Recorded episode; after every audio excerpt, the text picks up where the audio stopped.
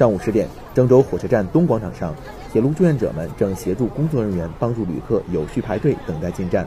郑州火车站值班站长韩伟珍介绍说，五一小长假期间，郑州火车站加开三十二趟临客，假期首日预计发送旅客超过十八万人次。加开了临客，其中包括上海、洛阳、焦作等热门方向。目前是高铁、北京、上海还有少量的余票，普通车有站票。广州和成都相对比较紧张一些，短途是东西南都比较紧张，就是安阳方向的好一些。考虑到互联网换取票旅客比例较高，为方便这部分旅客购票取票。郑州火车站根据客流变化情况，科学调整东西票厅的窗口功能，增加网络取票、退票和改签短途窗口数量，实行二十四小时不间断售票。韩伟珍在东西进站口以及售票厅分不同区域，共设置八十九台自助售取票机，并安排专人加强这个窗口的购票指引和西厅这个二楼自助取票机的使用引导。韩伟珍表示，为了方便旅客了解自己所乘车次的相关信息，可以关注郑州火车站服务号微信公众平台进行查询。